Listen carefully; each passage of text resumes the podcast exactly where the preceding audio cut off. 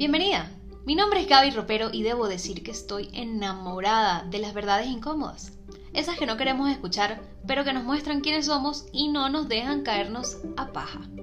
Esas verdades por momentos duelen. Y mucho. ¿Estás lista para ser una tipa seria en la vida? Recibe estas conversaciones con apertura y conciencia, aunque estés pensando, coño marica, un tiro duele menos, ¿vale?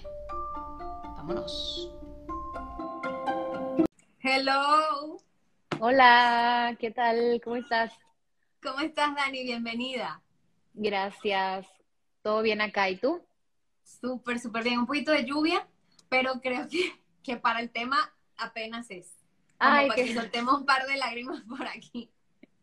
Qué cool. Sí, acá está haciendo calor. Está chispeando un poquito, pero mostly está haciendo mucho calor.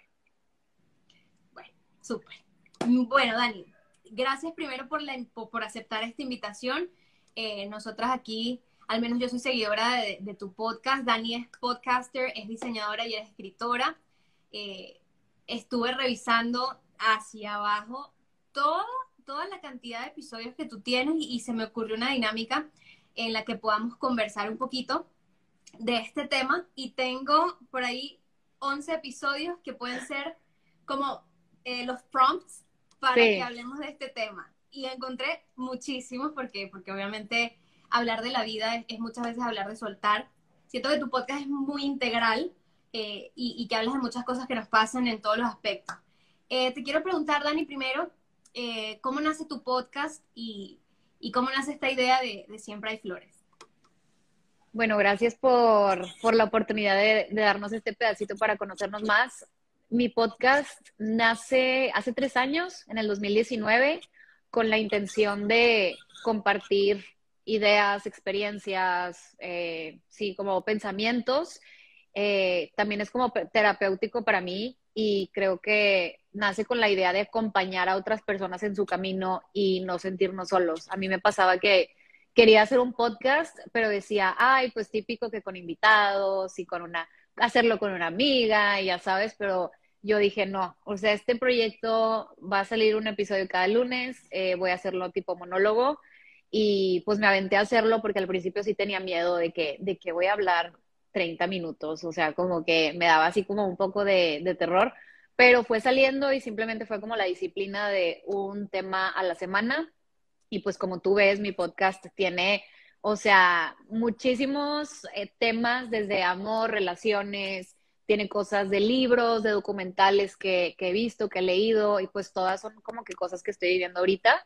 Y pues te digo, nace con esta idea de acompañar a otras personas y que no nos sintamos solos. O sea, a mí me pasó que de repente cuando no tenía plan o, viajaba sola, ponía el podcast de otra chica, así tipo monólogo y, se, y sentía compañía, ¿sabes? Sentía bonito.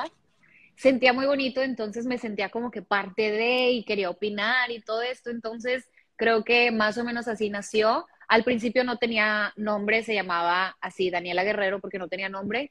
Y ya después de un año este, nace la idea de Siempre hay flores, que es una frase de Henry Matisse que dice Siempre hay flores para aquellos que quieren verlas. Entonces, como que agarré este cachito del principio y pues va como que todo de la mano con mi branding de, de la gratitud y todo esto. Entonces, pues más o menos así nació mi podcast. Brutal, me encanta, me encanta. Justo hay un episodio que tienes que dice, eh, lo tengo acá, el que pudo ser y se fue, eh, Ah. que va bastante, bastante unido con, con lo que pudo ser y no fue, ¿no? Eh.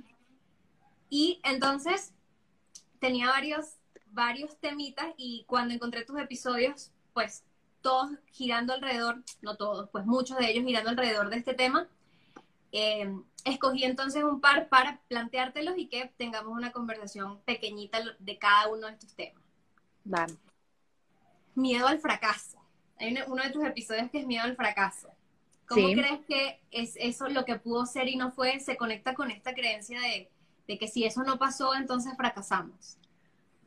Sí, pues mira, creo que conectando esas dos ideas, eh, creo que el tema de cómo idealizamos que existe un amor de tu vida, el amor de tu vida y solo está esta persona y cuando no logras, no, no se logra o terminas con una persona o como que estabas a punto de ser y no fue, se te cae el mundo y crees que se te fue la oportunidad, no va a volver a suceder.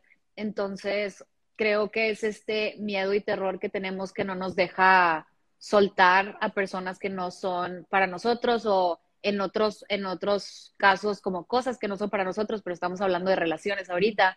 Entonces, creo que es súper importante. Yo, no sé, o sea, crecimos con los cuentos de El Príncipe Azul, tu, tu único amor de tu vida, y así es como, a ver, vas creciendo y fue como, hay muchas personas en el mundo, yo vivo en México, tú, tú estás en, ¿dónde estás? Colombia.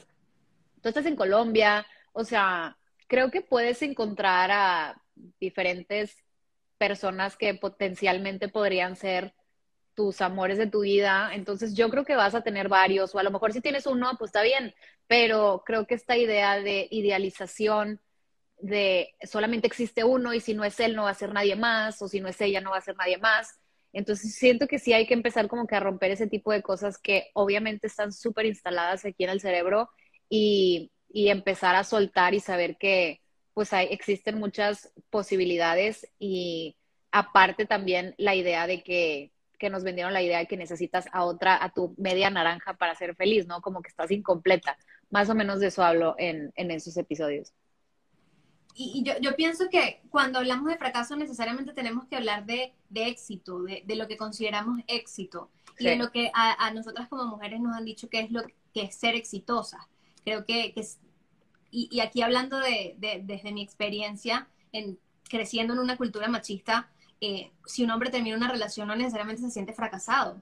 Si un mm. hombre no se casa a los 30 no necesariamente se siente fracasado, más bien se convierte en el soltero deseable. Eh, este, este, bachelor que, que, nadie puede, puede, puede atrapar, ¿no? Se, se vuelve muy interesante. Y, y, todo esto de, de, una mujer consigue el éxito en tanto se case, en tanto tenga una relación de pareja estable, en tanto encuentre el príncipe, como si ese fuese entonces nuestra única misión en la vida y, en tanto esa única misión no se cumpla, es el grandísimo fracaso.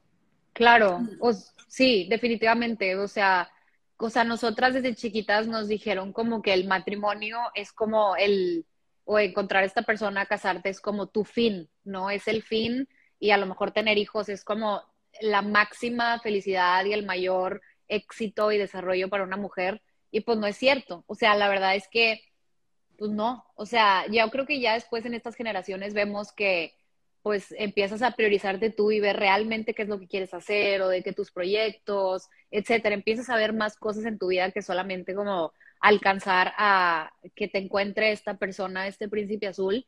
Y aparte, es esta pregunta de, pues, o sea, nadie viene a salvarte aquí. O sea, las personas que están en relaciones, o sea, no es como que llega una persona y ya, te la pintan como que todos tus problemas van a, van a desaparecer porque llegó este príncipe azul, llegó esta persona, y es como no, o sea, sumar a alguien a tu vida, es, o sea, le va a sumar, pero también va a haber como que, o sea, no, no sé, o sea, poniendo los pies en la tierra, pues va a haber, van a seguir viendo discusiones y cosas, es otro individuo, es otra persona. Entonces, creo que sí es muy importante, eh, o sea, darle una pensada a esto, cuestionarnos, porque justo yo en terapia yo le decía a mi psiquiatra de que es que ¿por qué no llega así? Es que como, pero yo estando en problemas o en situaciones, es que yo pensaba que la vida sería más fácil si yo tuviera una pareja. ¿Por qué? Porque podría compartir cosas con él o de que yo te ayudo y así, pero pues, y me decía, ¿por qué estás esperando que alguien llegue a salvarte?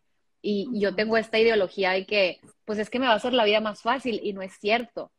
Y la verdad es que... te la pues, hace de cuadritos también. Ajá, o sea, o sea, en el mejor de los casos, pues sí te la, sí, o sea, como que lo compartes y todo, pero a ver, también es súper importante saber que está tu red de apoyo, tu familia, tus amigas, y no nada más esto, porque sí es verdad, y yo, y, o sea, aunque he estado trabajando mucho en análisis y todo esto, sí está como en el inconsciente todavía este, es, es muy difícil desatornillar estos pensamientos, súper difícil de, este, o sea, porque tener a alguien, pues es muy bonito y es como, crees, crees que tus problemas se van a ir con esta persona y la verdad es que no es cierto, tienes que desarrollarte tú para pues poder seguir viviendo por tu cuenta y estar bien contigo mismo. Y, y esto se conecta un poquito también con los pilares eh, de, de, éxito que debemos tener. Eh, si no me equivoco, tú tienes 32 y estás soltera, ¿cierto? Yo tengo 30, voy a cumplir 31 y estoy divorciada. Me divorcié hace, hace tres meses y, y, lo que menos me siento es fracasada. Lo que menos me siento es fracasada. Ya. precisamente porque, eh, digamos que aprendí, incluso dentro de esa relación, porque fue una relación donde eh, me sentía muy sola y, y, para sobrevivir dentro de una relación donde me sentía sola, tuve que buscar otras fuentes de, de alegría, de felicidad para, para subsistir. Y, y, salió mi negocio y salió mi cuenta de Instagram y salió mi comunidad. Y, y ahora digo, wow, este, este pilar que, que, dentro de todo me está ayudando a sobrevivir en, dentro de la relación es precisamente el que me ayuda a sobrevivir afuera. Y, y qué tan importante es tener eh, estas fuentes de alegría dentro de la relación para entender que si la relación se va, vas a seguir estando con eso. Quiero decir, eh, tu independencia económica, tu, eh, el trabajo que te apasiona, tus hobbies, eh, alguna, alguna instrucción en, términos de me gusta, me gusta pintar, entonces me educo en función de eso porque con eso me quedo, ¿no? Es nutrir nuestra vida durante una relación y tener éxito como persona estemos o no estemos dentro de una relación, porque el éxito no es necesariamente estar con alguien. ¿Te sientes exitosa en este momento de tu vida, tus 32, estando soltera? Claro, o sea, me, me, la estoy pasando bomba. O sea, no te voy a mentir, creo que sí hay tiempos en mi vida o días donde, pues es como que vivo sola, estoy con, con mi gatito y es como, como que ves para un lado y ves para el otro y es de que, hello, así como que no hay nadie. Pero honestamente, me, o sea, es, estoy en un punto de ahorita de mi carrera donde siento que apenas todavía, o sea, me falta más como por despegar en mi podcast, mis proyectos, en escribir eh, más cosas, en sacar más proyectos. Entonces, creo que estoy fascinada con lo que he logrado y más que nada con lo que vivir sola para mí siempre fue, me, siempre me daba mucha ilusión. Ya viví con roomies, ahora ya estoy viviendo por mi cuenta sola, entonces es como me encanta poder experimentar estas dinámicas y estas cosas sin una pareja o también estar yendo a análisis y a terapia sin estar en una relación para poder escarbar como que mis patrones del pasado y buscar a personas como que no se repitan patrones eh, y ser más como que ser más analítica y como que atinarle más al que llegue, si, si es que llega, como que saberle atinar mejor. Y creo que todo este tipo de cosas de invertir en ti, o sea, para mí es la mejor inversión. Y siento que yo me siento realizada. O sea, todo el mundo, ¿cuántos años tienes? De que 32 y ya voy a cumplir 33 en octubre. Y es de que, este, no sé, o sea, no me siento para nada juzgada, ni dejada, ni como que, o sea, obviamente yo sé que las mujeres tenemos un tema del reloj biológico y que si quieres tener hijos y bla, bla, bla, pero honestamente como que me vale. O sea, soy, o sea, me siento como muy libre en ese aspecto y ahorita estoy muy enfocada en estar con mis amigas, con mi familia y estar con mi gato. O sea, quiero otro. O sea, no sé, como que siento que cuando te sales también de tu casa o cuando puedes como que empezar a cortar ese cordón umbilical que, te, que, que, está como muy fuerte con tus tradiciones y con lo que te enseñaron de niña y empiezas a ser tú misma en un espacio seguro donde te sientes bien, creo que es muy valioso. Y empiezas a, a mostrarte al mundo y experimentar quién realmente eres tú y qué es lo que realmente quieres. Y, y esa oportunidad también se abre, yo, yo, me arreglo aquí que me duele ya la pierna. Esa oportunidad también se abre cuando cortamos ese cordón umbilical que in, inconscientemente creamos con la pareja, ¿no? El, el Tienes otro episodio que, que, también anoté que se llama Abraza el cambio. Y, y, cómo salir de una relación puede ser un cambio absolutamente nutritivo y beneficioso para ti, para conocerte. Y, y, y, digamos, esta, esta tragedia que muchas interpretamos puede ser el mejor cambio que te, que te pudo haber pasado o la oportunidad de por fin conocerte, porque bueno, creo que también mencionabas en uno de tus episodios que hay, hay, y es mi caso, Dios, ahí voy decías, bueno, hay gente que solo ha tenido un novio y se casa. Yo no sé, y, y, decías, yo no sé lo que es estar 10 años en una relación de pareja. Y yo estuve 11 años en una relación de pareja con el que me casé. Y yo te he escuchado y yo como, ay, mi madre. Pero quiero decir, es, estar sola en este momento con la madurez que tengo me parece un regalo porque me conozco y tuve la oportunidad y me sigo conociendo desde el dolor, ¿no? Entonces, estas rupturas y, y, y lo que pudo ser, pero que, que no fue, qué oportunidades me está abriendo, ¿no? Para, para que sí sea lo que tiene que ser, coño, para que sí sea lo que tiene que ser. ¿Y quién dice que lo que tiene que ser no es lo que estás viviendo? ¿Y quién dice que lo que tiene que ser no es que te explores a ti? ¿Quién dice que lo que tiene que ser no es que te conozcas a profundidad, que te retes, que, que te eduques o, que te sientas de la patada un rato? ¿Por qué no? O sea, también hablabas de... Eh, eh, creemos que, que, sabemos lo que es mejor para nosotros y, y, hay un llamado a la humildad en este caso eh, de decir, quizás no sé qué es lo mejor para mí y puedo entonces en, este, en medio de este dolor o en medio de este cambio empezar a ver cosas que son buenas y incluso agradecerle, no necesariamente a Alex, porque como tú decías, no somos iluminadas, al menos yo en este punto de mi vida yo no estoy para agradecerle a nadie, más que al universo, pero sí le agradezco infinitamente al universo que me esté llevando por donde tenía que ir, en vez de llorar por donde yo pensaba que tenía que ir y, y agradecer, ¿no?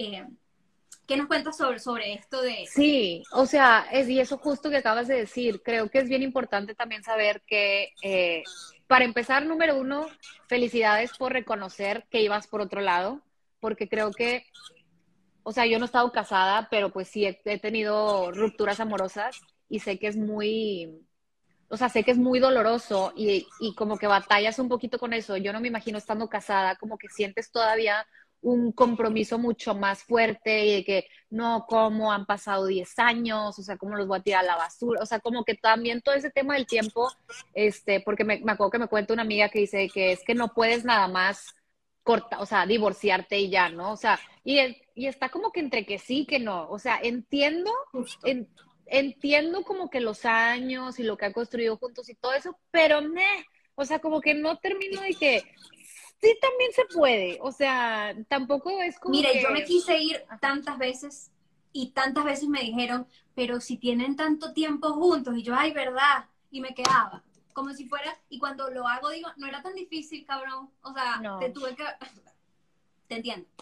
Sí, o sea, eso exactamente, o sea, como que sí ver la parte, o sea, consciente de que, oye, pues, y es lo que la mayoría de las personas te van a decir, o a lo mejor tú sola te puedes decir, es que, todos los años, todo lo que le invertí, o sea, y así que pues te puedes seguir por ahí o puedes ir por acá, le puedes dar para la derecha, o sea, no es tan difícil, pero obviamente es como primero reconocer que, o sea, estuviste el tiempo que estuviste, que, que tenías que estar ahí y no latigarte tampoco después con tus propias decisiones, porque realmente, o de que me hubiera ido antes, perdí años, no perdiste nada, o sea, todo es un aprendizaje y yo creo que a la hora en la cual tú decides irte, es una decisión muy valiosa porque se requiere de muchísimo más esfuerzo, yo creo, que de una relación, pues, de novios o de menos tiempo. O sea, creo que es mucho más pesado. Y luego el que dirán y tu familia y bla, bla, bla, que eso ya está aparte, pero es difícil.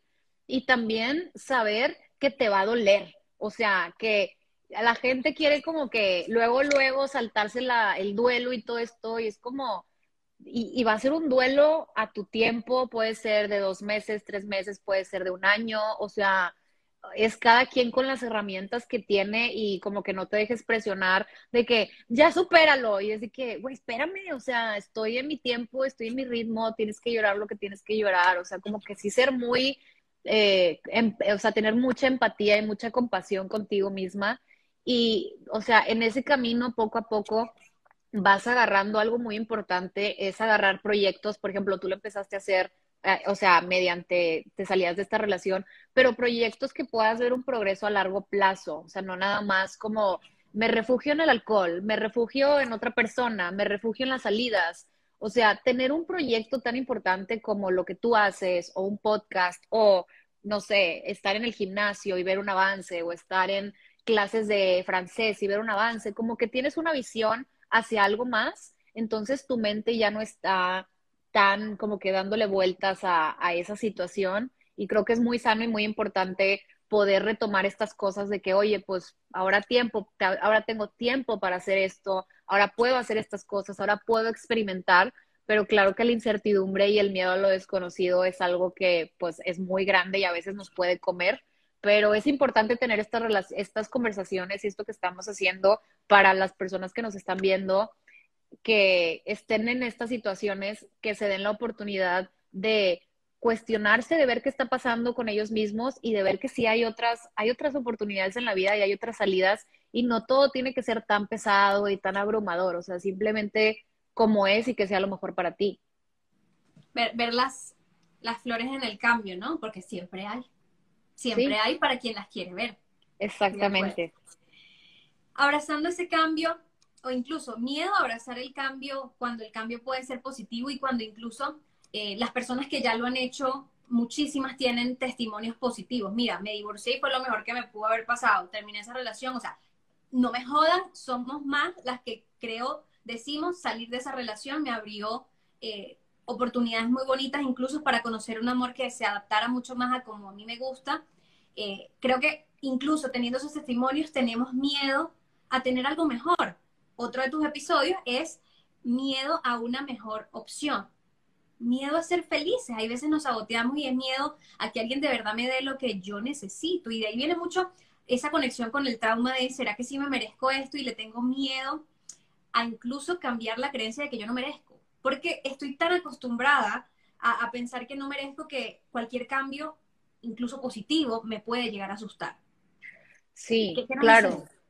Eh, pues yo creo que el, o sea, los cambios, aunque sean muy buenos, pueden ser muy terroríficos porque nosotras, o sea, cada quien creció viendo su relación de mamá y papá de una forma y lo que, o sea, con lo que creciste es, o sea, eso es lo que se te hace familiar. Justo hablaba en mi episodio pasado de este tema como de, de los padres emocionalmente inmaduros y que no estuvieron ahí tanto para nosotros emocionalmente. Y es como, o sea, de verdad todo viene desde niños y lo importante es saber qué es lo que te pasó de niño para que tú estés tomando este tipo de decisiones que, o sea, ¿por qué no, por qué no me merezco más? ¿Por qué me hago chiquita? ¿Por qué, este, por qué no me siento empoderada y digo, merezco más o que sepas lo que vales y todo esto y aceptar poquito?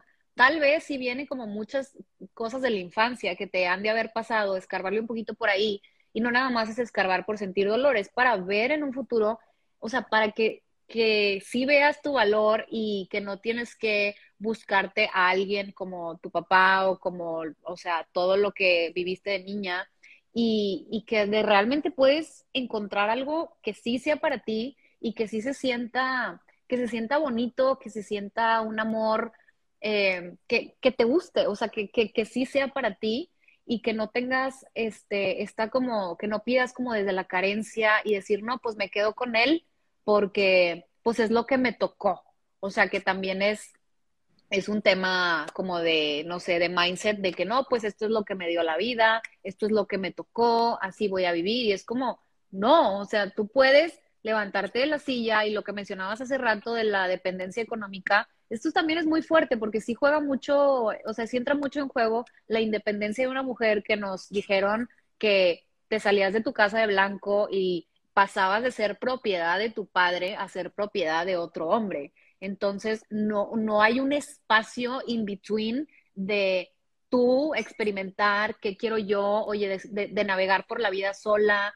Entonces, creo que es, muy importante este espacio que, que te das y de experimentar a ti qué te gusta, qué no te gusta, o sea, primero contigo y ya después, si llega alguien y si llega a entrar alguien a tu vida, que siga sumando Hace rato estaba escribiendo este, unas cosas para un contenido y decía, es que, o sea, tú, tu foco principal y tu luz principal la tienes tú. Si llega alguien más, es para poner una luz, es para poner una lucecita más a tu lado. ¿Sabes? De que papá, mamá, amigos van poniendo lucecitas. Son como que una aportación, te suman, pero tu foco principal y tu luz, tú la tienes. O sea, y tú eres, tú eres responsable de tu propia felicidad nadie más es responsable de que tú seas feliz. Decía Will Smith, te puedo sacar una sonrisa, te puedo contar un chiste, pero no es mi responsabilidad hacer mi pareja feliz. O sea, es, esa es una responsabilidad tan grande que solamente es tuya y solamente eres tú quien debe de, no, pues que ir al gimnasio y que amor propio y que leer y que todas estas cosas para sentirte contenta contigo misma es tu responsabilidad. Entonces, la idea es que lo trabajes antes de tener una pareja y, juntos puedan hacer un buen equipo a estoy de la fregada y hazme feliz. Pues no, o sea, esa no es mi responsabilidad.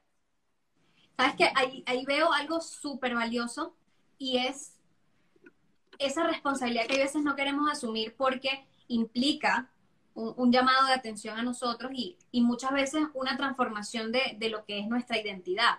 Si de pequeña entonces me han dicho, yo de mi casa al hombre y, y, yo dependo de un hombre y mi felicidad está con un hombre, nosotros creamos una identidad alrededor de todo eso, y darnos este espacio, incluso cuando yo estoy muy, muy, o sea, apuesto mucho a esto, que eso que pudo ser gira mucho alrededor de la seguridad que me pudo haber dado.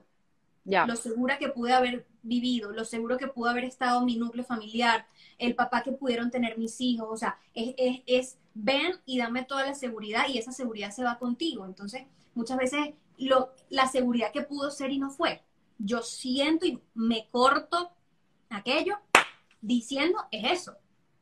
Entonces, cuando, cuando decir, ya no voy a pensar en lo que pudo ser, sino lo que es. Y lo que es ahora tiene un paradigma que me reta, donde yo me doy esa seguridad. Yo tengo que crear una identidad de mujer que me permita todo eso. Y hacerme cargo y responsable de crear esa identidad donde yo eh, me vuelvo disciplinada, donde yo me vuelvo dueña de mi negocio y tengo que estudiar economía y finanzas o cómo se maneja qué cosa, redes sociales, yo tengo que educarme. Entonces ahora soy responsable de mí, cosa que no nos enseñan. Nos enseñan a una mujer a, a depender de un hombre, a depender de un sistema, a, luego cuidar a su familia. Pero en, ese, en esa pausa que tú mencionas, hay una reconstrucción de esa identidad y muchas veces es, el nacimiento de esa identidad porque a lo mejor ni siquiera existía. Sí.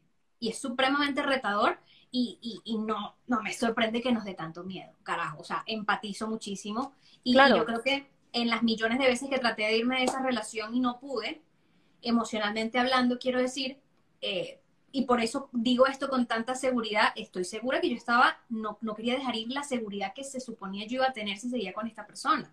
Porque era buena, buen hombre, porque era responsable económicamente, porque tenía buenos sentimientos, bla, bla, bla, bla, bla, bla, bla. Y mierda, ahora yo tengo que darme todo eso a mí. ¿Cómo se hace eso? Y, y, es, un, es un espacio de, de, cambio, pero de un crecimiento gigante. Que claro. me parece bellísimo.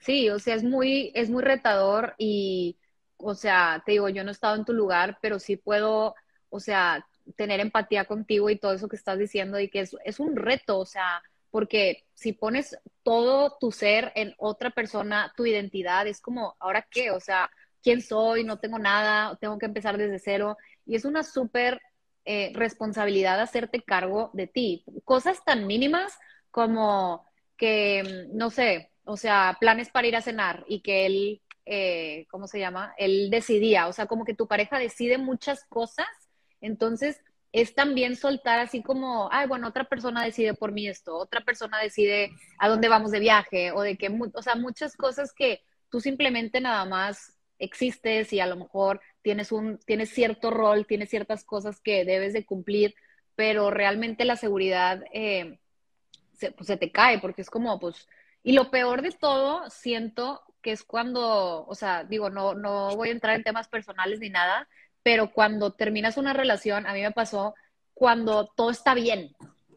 Siento que es lo más difícil. Cuando todo está bien, o sea, de que no hubo un cuerno, no hubo un me trataste súper mal. O sea, hay muchas relaciones que terminan que, oye, todo está bien. O sea, hace ratito decías de que un buen hombre, me trataba bien y todo, pero yo, o sea, yo tuve una relación por ahí de los 22, 23 años que yo estaba con un, estaba con un chico y yo, es que está todo bien, pero estoy, quiero más, o sea, como que, como que yo estaba de que, dices it, o sea, como que, ¿qué más hay? Mi vida no puede terminar, no puede ser esto por el resto de mi vida, no puede ser, o sea, me niego.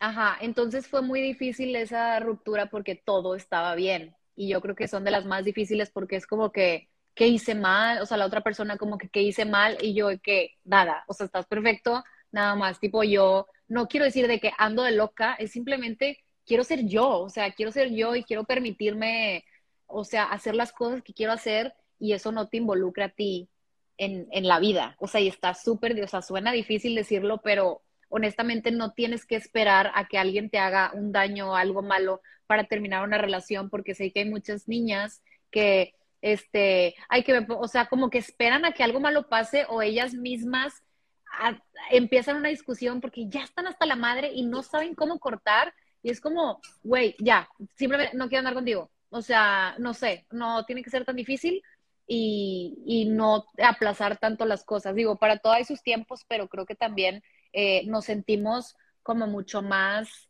como que con las manos atadas ante tomar ese tipo de decisiones por nosotras mismas y más cuando nadie nos ha hecho nada malo porque nos vamos a ver como las, las, the, bitch, ¿no? Las mamonas y la mala del cuento y la villana. De que, dude, no, let it go.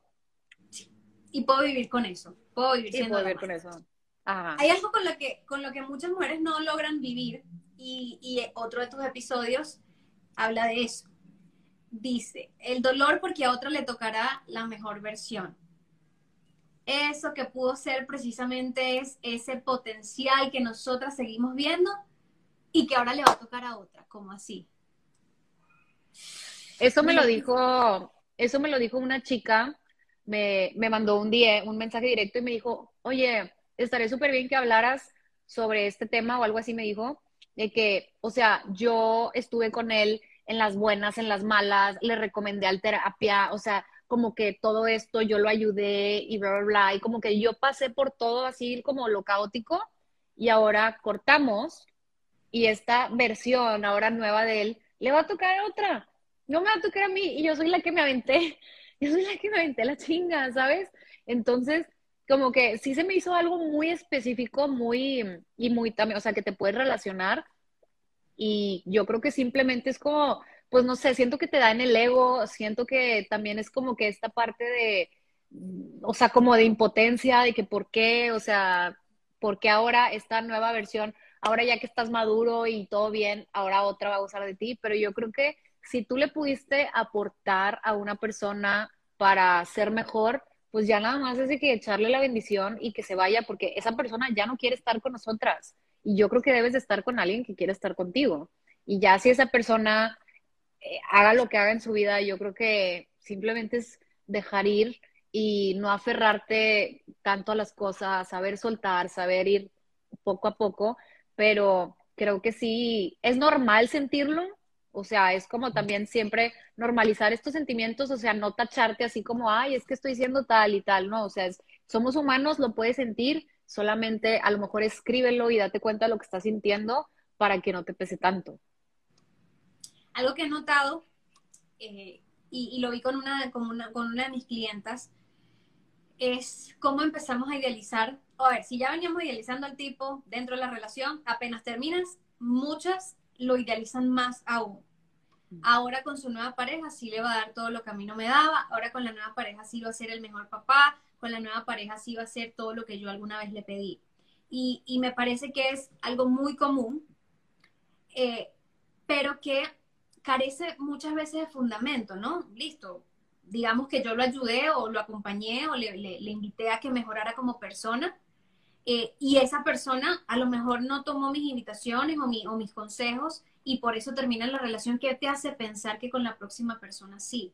Mm. O sea, también es, aterrizar un poco y pensar, listo, eh, ese potencial, porque a ver, digamos, duele mucho terminar una relación o que una relación termine cuando existía un potencial, pero es que ese potencial a lo mejor te lo idealizaste tú, a lo mejor ese potencial ni siquiera iba a pasar, porque la persona pues tenía eh, la conciencia que tenía, porque tenía las quería tomar las decisiones que quería y tenía los valores que tenía. ¿Quién dice que porque tú pensabas que había un potencial, ese potencial se va a cumplir y ahora lo va a disfrutar otra persona, ¿no? Creo que es, es una forma de no soltar la idealización, porque soltar la idealización duele demasiado, duele muchísimo.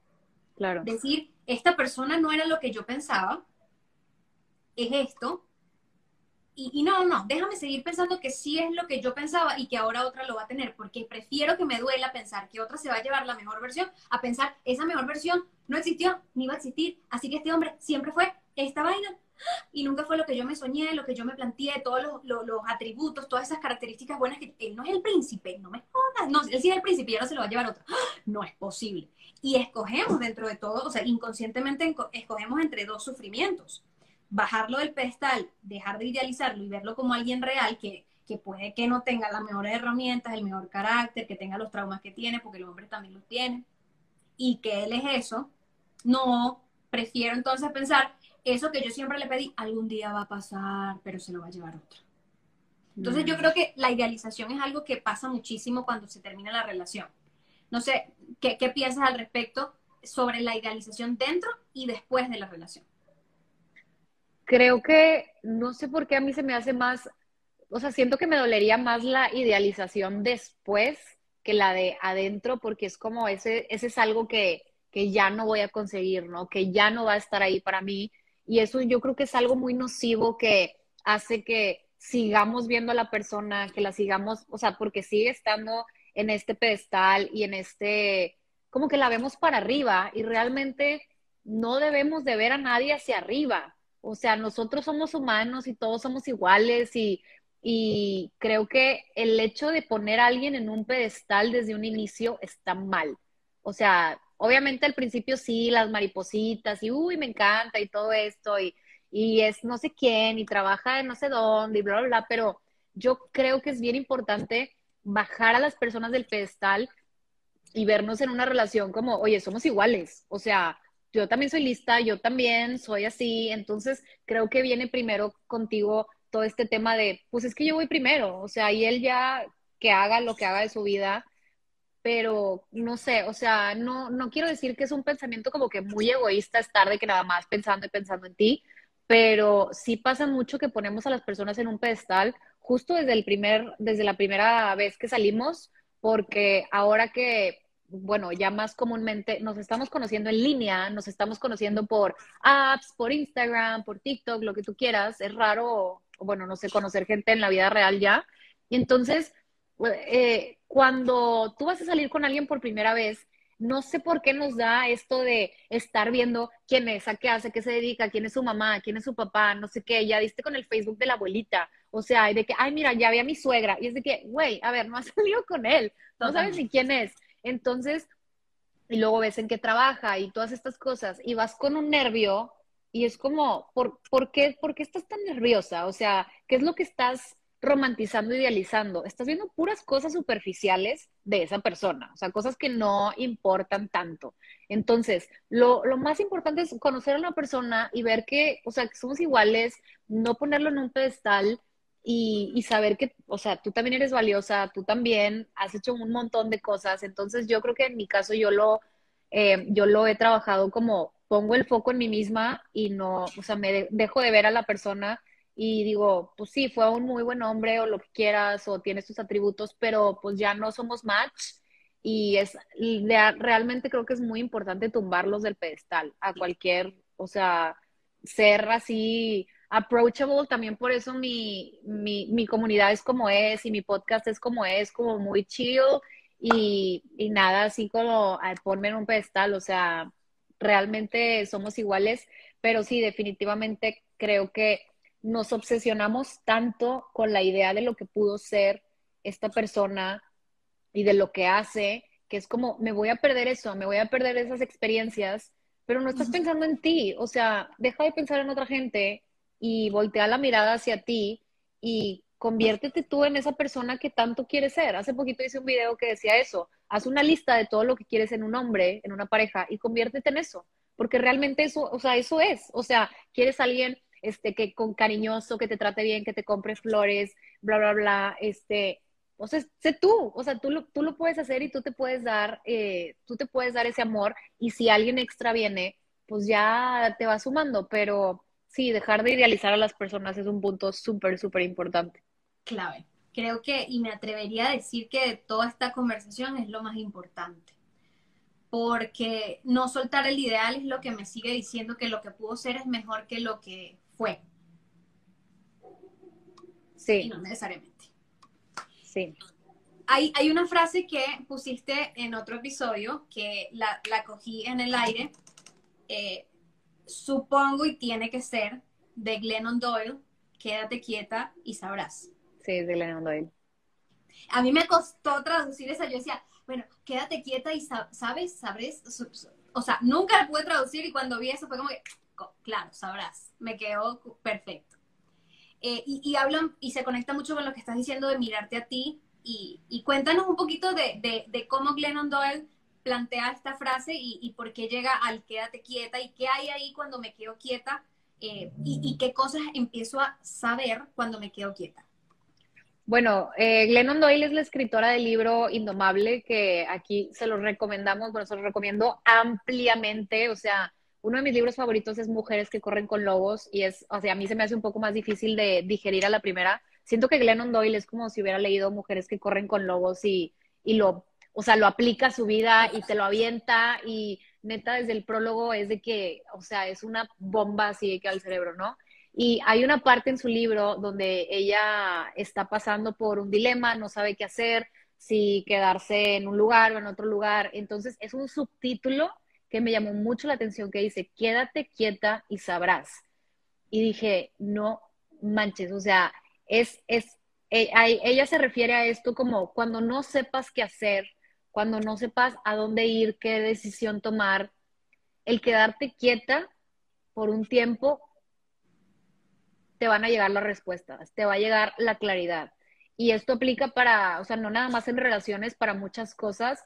Cuando dejas que pase tantito tiempo, que pase la marea, te va, se te va a aclarar la mente y va a llegar las mejores soluciones. O sea, porque dice, estaba buscando, creo que en esa parte decía, buscaba en internet, buscaba en Google, buscaba con mis amigas, así de que, ¿cómo dejar a mi marido? Que no sé qué, que no sé qué, que no sé qué. Y es de que, ¿por qué estoy buscando estas, porque estoy buscando estas, estas respuestas tan complejas que no es como, como hacer un pastel. O sea, porque estoy buscando la respuesta de mi vida en Internet, en Google, en un quiz, eh, con mi amiga al lado que a lo mejor no ha tenido la misma experiencia que yo, porque estamos buscando afuera. Entonces, es va a venir de adentro, solamente que a lo mejor no te va a venir en los siguientes cinco minutos. O sea, a lo mejor va a pasar una semana o va a pasar un tiempecito, pero quédate quieta y vas a ver las cosas con más calma. Total. Creo que en su podcast ella, ella profundiza o, une dos metáforas de este quédate quieta eh, con un océano. Ella dice, si te quedas quieto, te hundes.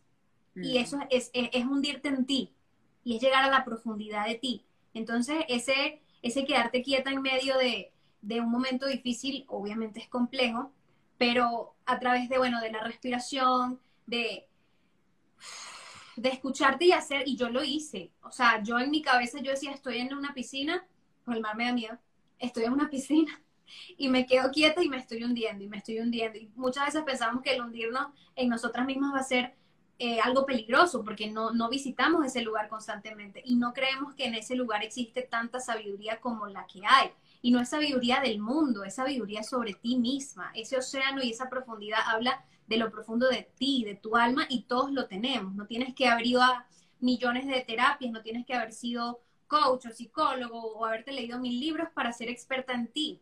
Para ser experta en ti tienes que quedarte quieta y permitirte descender en esa profundidad del agua y llegar al, fondo de quién tú eres. Y allí las respuestas pues van a llegar. Y, mi respuesta en ese sentido era, mira, arriba están pasando muchas cosas, arriba existen 10 años de relación, existen sueños de tener hijos, existe eh, eh, que mi, página de, y mi negocio tenía que ver con mi matrimonio también, existe el que dirán, existe el, el, el rencor, muchísimas cosas. Pero si yo me quedo quieta y me sumerjo y me dejo caer a lo más profundo, la respuesta estaba clara, yo no era feliz. Y eso era todo lo que yo necesitaba saber. Y, desde esa certeza, la única certeza, que era esa que venía de mi sabiduría interna, me hice cargo de todas las demás. Me hice cargo del resentimiento, pero es que yo no era feliz, yo no, no puedo seguir en resentimiento. Me hice cargo del que dirán defendiendo mi decisión, porque es que yo no era feliz. Hablé de mi divorcio en mis redes sociales pues por lo que te digo, mi negocio también desde una certeza de, no me interesa lo que diga nadie en mi página, sorry, porque es que yo no era feliz y yo tenía que hacer lo que iba a hacer. Eh, mis hijos, mi proyecto de tener hijos, pero es que como mis hijos van a tener una, vida feliz y tienen una mamá infeliz, es que yo no era feliz. Y todo empezó a, todo se respondía con esa gran respuesta eh, interna, natural y original. Era como que, como el Big Bang, como que de aquí salió todo. Y, esa respuesta la tienes tú si te quedas quieta en medio muchas veces de un poco de dolor. ¿Cuál, te puedo preguntar, perdona que te interrumpa, qué respuesta importante a lo mejor has encontrado en cualquier ámbito de tu vida quedándote quieta? Wow, qué buena pregunta. ¿Qué respuesta he encontrado quedándome quieta? Que, híjole, yo creo que, que no necesito a otra persona para ser feliz y para desarrollarme como persona, porque es, es, es, en lo que se ha basado mi vida muchísimos tiempos. O sea, yo tengo mis diarios de cuando tenía, de los 11 a los 17 años, tengo mis diarios de niña chiquita y todo era hombres. O sea, es no sé quién, y no sé quién, y no sé quién, y hoy salí con no sé quién, y me encanta él, y será él, y quién será el indicado, y lo estaba leyendo la vez pasada, literalmente, lo estaba leyendo, quién será el indicado, y yo, ay, Daniela, vas a tener que esperar mucho tiempo, o sea, porque lo estaba escribiendo, no sé, a los 15 años, y es de que, güey, tengo 32, o sea, como que... Spoiler alert, tienes 32 y todavía no está. De que, o sea, y de repente, de pronto una vez sí lo agarré y escribí de que Daniela, este, ya pasaron 15 años, este, seguimos en la búsqueda, pero, o sea, es quitarte este tema de, que ya no estoy en la búsqueda, sino estando quieta, eh, me di cuenta de, eso, o sea, de que yo puedo nutrirme con, con, mis propias decisiones y trabajo y todo esto y darme la vida que, que yo quiero. Y justo tengo un episodio, creo que tengo un episodio que se llama Hundirte para caminar o algo así, o en algún punto de mi podcast lo, lo apunté, que a mí me gustaba mucho una frase que decía, tiburón que no nada se hunde, y era como que mi trip de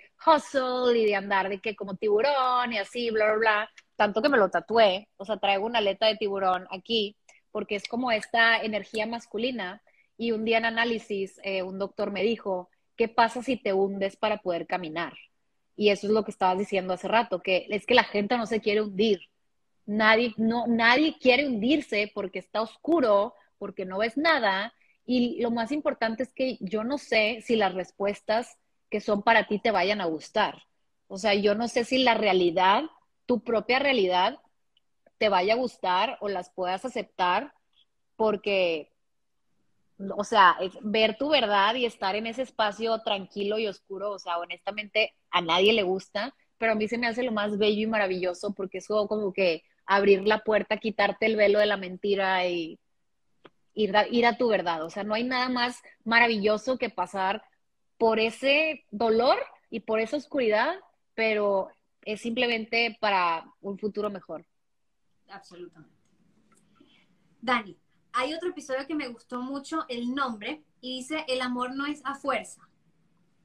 Eh, y, está conectado con, el arte de dejar ir, considero yo también. Eh, ¿Por qué crees que pensamos que el amor lo podemos obligar a, que funcione o, a que siga, o a que exista muchas veces? Creo que ese episodio lo hice pensando en este tema de cómo nos enseñaron que debe ser la vida, de eh, vas a la escuela, encuentras a tu pareja, te casas, tienes hijos, y realmente era un tema de cuestionarte si te quieres casar, si quieres tener hijos, si quieres, o sea, cómo quieres vivir tu relación con tu pareja, porque digo, acá, pues digo, México es súper conservador y Monterrey, yo estoy en Monterrey, ni se diga, o sea, es, o sea, persinado, así, muy persinado el asunto, pero está bien cuestionarte esas cosas, o sea, quieres vivir con tu novio, o sea, sin casarte, o sea, sí se puede, y era más como que por ese lado, y siento que no tienes que forzar las cosas a, no, pues ya llevo cinco años con ella y veo que todos mis amigos están dando anillo. Pues cuando te toca y cuando das anillo tú y las chavas acá también son de que, y la roquilla y no sé qué, y la roca y sigues tú enrocarte y no sé qué, y como que hay mucha presión social que, que dices tú, pues es que es así, así es la vida, esto es lo que sigue, esto es lo que están haciendo todos. Y dije, no, o sea, no es a fuerza, no, no, no, no, no tienes que seguir el mismo camino de todos y creo que es parte de este desarrollo personal y de tener esta etapa de no pasar de propiedad de un hombre a propiedad de otro, o sea, es, es muy importante hacer esto y no forzarlo, o sea, no, el amor debe ser pues libre, bonito, que se sienta, eh, que te sientas acompañada, no sé, o sea, siento que cada quien vive su relación como, como quiere y respetar eso, ¿no? O sea, que hay diferentes maneras y que veas la posibilidad de que pues mi realidad y mi concepto de éxito en el amor no es el mismo que otra persona. Vendría siendo un poquito, uniéndolo con este tema, cuestionar eso que pudo ser y si de verdad eso que pudo ser es lo que yo de verdad quería. O lo que de verdad quiero en este momento. Porque muchas veces eso que pudo ser, entonces era la casa, entonces era el carro, eran los muchachitos, eran los cumpleaños del muchachito, es la boda, quiero decir, en el evento como tal, como eso que pudo ser que ya no se va a cumplir si termino mi relación a lo mejor de noviazgo, o bueno, muchas de las cosas que se pierden si te divorcias también, porque yo tuve la boda y ahora estoy como, ay, Dios mío, qué vergüenza esta vida. No, hombre. Bueno, lo que te quedas con los regalos. ¿Perdón? te quedas con los regalos. Una vez pensé que voy a hacer un fake, ¿cómo se dice? Una despedida de que fake para que me den regalos y me den dinero y luego, ay, siempre nos hizo la boda y quedarme aquí con el dinero. X, o sea, una tontera, pero no, o sea, ah, le ponemos demasiado peso al que dirán. Demasiado, demasiado. Entonces, es, a lo mejor eso que pudo ser, que para mí es un duelo enorme, eso que pudo ser a lo mejor viene instruido por un sistema que me ha dicho que eso es lo que debió ser. Por lo tanto, como no fue, me queda un duelo por eso. Pero habían otras formas de vivir. Quizás eso que pudo ser no es tan, digamos, vital, esencial como me lo hacen ver, sino que hay muchas otras formas. Y, y yo creo que es redefinir la pérdida, ¿no? Perder algo que tengo que tenerlo como el potencial o la idealización. También es la idealización de, de los pasos en la vida, ¿no? Porque si yo también idealizo eso y se va, me duele mucho. Pero si yo no le doy tanta importancia a eso y se va, no me duele tanto. Claro, es también aprender a, o sea, creo que lo vemos mucho, hice un entrenamiento como instructora de yoga y vimos mucho el, el soltar, o sea, y el no aferrarte a nada, o sea, ni siquiera a tus familiares. Digo, puede sonar un poquito crudo, pero es que todo en la vida lo tenemos prestado, o sea, y más a las personas las tenemos prestadas, o sea, estamos aquí un ratito, eh, a lo mejor ya se está poniendo muy filosófico esto, pero realmente sí aplica en la vida el eh, aprende a qué pasa, a ponerte estos escenarios, qué pasa si me quitan, no sé, piensa en algo bien preciado para ti, que, y no, o sea, no tiene que ser una persona, o bueno, también puede ser, estar preparado para este tipo de, duelos. Y eso es lo que hace mucho, en el 2020 leí mucho sobre la filosofía estoica, que es una filosofía del año, o sea, de antes de Cristo, y de verdad aplican mucho, lo que me gusta es que aplican mucho el, la adversidad, o sea, estar preparados para la adversidad. ¿Estás preparada para perder a tal persona, para perder tu casa? O sea, hay personas que se les pierde el celular o de que te hackean la cuenta de Instagram y estamos tipo como locas. Y el estoicismo es mucho regular emociones y simplemente no perder la cabeza y no, o sea, estar en tu centro y estar tranquila y más con cosas como materiales de que no pasa nada, no pasa nada, siempre, o sea, siempre puedes regresar a tu centro y creo que sí es súper importante, eh, no sé, hablaba también en otro episodio que yo no estoy obsesionada con nada y a veces me daba problema eso de que es que no me, o sea, porque para mí obsesión es una palabra muy fuerte y es como, yo amo todo lo que hago, pero si me lo quitan, puedo empezar de cero, puedo empezar de cero, puedo hacer otra cosa, puedo, o sea, y eso también juega mucho con la adversidad y obviamente con el, o sea, que se te vaya una persona, el que pudo ser y se fue, y creo que te prepara un poquito más para este tipo, para enfrentar este tipo de situaciones. Y pues nada, o sea, obviamente respetar el duelo de cada quien y yo creo que pues seguir enfocándote en ti para seguir tus proyectos y crecer, seguir creciendo. Ya, ya nos quedan pocos minutitos, eh, pero hay otro episodio que más que hacerte una pregunta extensa, quiero que nos dejes unos tips. El episodio es el 91 y se llama Si puedes ser feliz, manifiesta tu vida soñada. Vale, tomo la decisión de dejar ir ese ideal de hombre, ese ideal de familia, ese ideal de lo que me dijeron, aterrizo y sigo mi vida, enfocándome en mí. Tres tips para manifestar esa vida soñada. ¿Qué nos puedes decir? Creo que tres tips para manifestar tu vida soñada es que tienes que estar número uno, tienes que estar en la energía correcta para poder manifestar, para poder atraer esas cosas que quieres y no te frustres si no lo estás todavía. Em, pero creo que sí es muy importante decretar o hacer estas, estas afirmaciones, manifestaciones, escribir en tu libreta las cosas que tú quieres, pero número uno, tienes que estar en una energía alta, o sea, en una energía feliz, y para eso te puedes poner, o sea, o sea, creo que Gabrielle Bernstein lo dice en un libro, o sea, ella pone música, o sea, pone su música favorita y puedes pasar de estar triste a estar feliz, o sea, como que tú tienes control sobre eso, ¿sabes? Tienes control sobre tus emociones y creo que número uno es estar en, en una energía de, o sea, de poder recibir, ¿no? No de carencia, no de ver a la pareja y decir, ay, no tengo eso, ver eh, tu, el carro soñado y como que, ay, de que si tan solo yo quisiera, o sea, no, o sea, esa situación de víctima va para afuera. Em, si llega a sentirlas, pues, o sea, está bien, pero cuando pides, o sea, tienes que estar con energía bien. Otra cosa súper importante, creo que lo que te decía es poner acción a las cosas que tú quieres acercarte y quién quiere ser esa persona. O sea, tú cuando tengas esa casa o el carro o el hombre o lo que tú quieras manifestar, ¿cómo se siente? O sea, ¿cómo se siente? Y visualízalo y piénsalo así como, ¿qué, qué se siente esa vida? Y es sentirlo como si ya lo tuvieras vivirlo como si ya lo tuvieras. No se trata de estar gastando un montón de dinero que no tienes como que para pretender que ya tienes como que lo que quieres, pero sí la gente y sí se nota mucho cuando tienes esa, esa seguridad, esa confianza y pues es que eres como un imán, básicamente.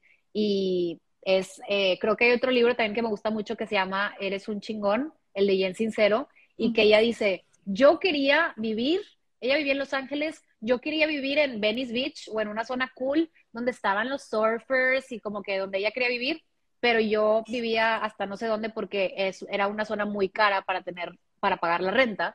Entonces ella decía, yo hacía el esfuerzo de aventarme los 30, 40 minutos hasta Venice Beach y me iba al café y me ponía ahí a trabajar y luego me regresaba a mi casa. Y luego que poco a poco pues se fue relacionando con la gente de ahí, empezó a hacer networking y, con, o sea, consiguió una renta, a lo mejor creo que era como que era una, no, no que era una bodega, pero era como que un cuartito o algo así, pero ella ya vivía en Venice Beach o sea, por estar haciendo ese esfuerzo. Entonces también es esfuérzate por estar alineada a las cosas que quieres. Y yo creo que la número tres también es em, cuando manifiestas, es soltar las cosas y decirle al universo, quiero esto o algo mejor.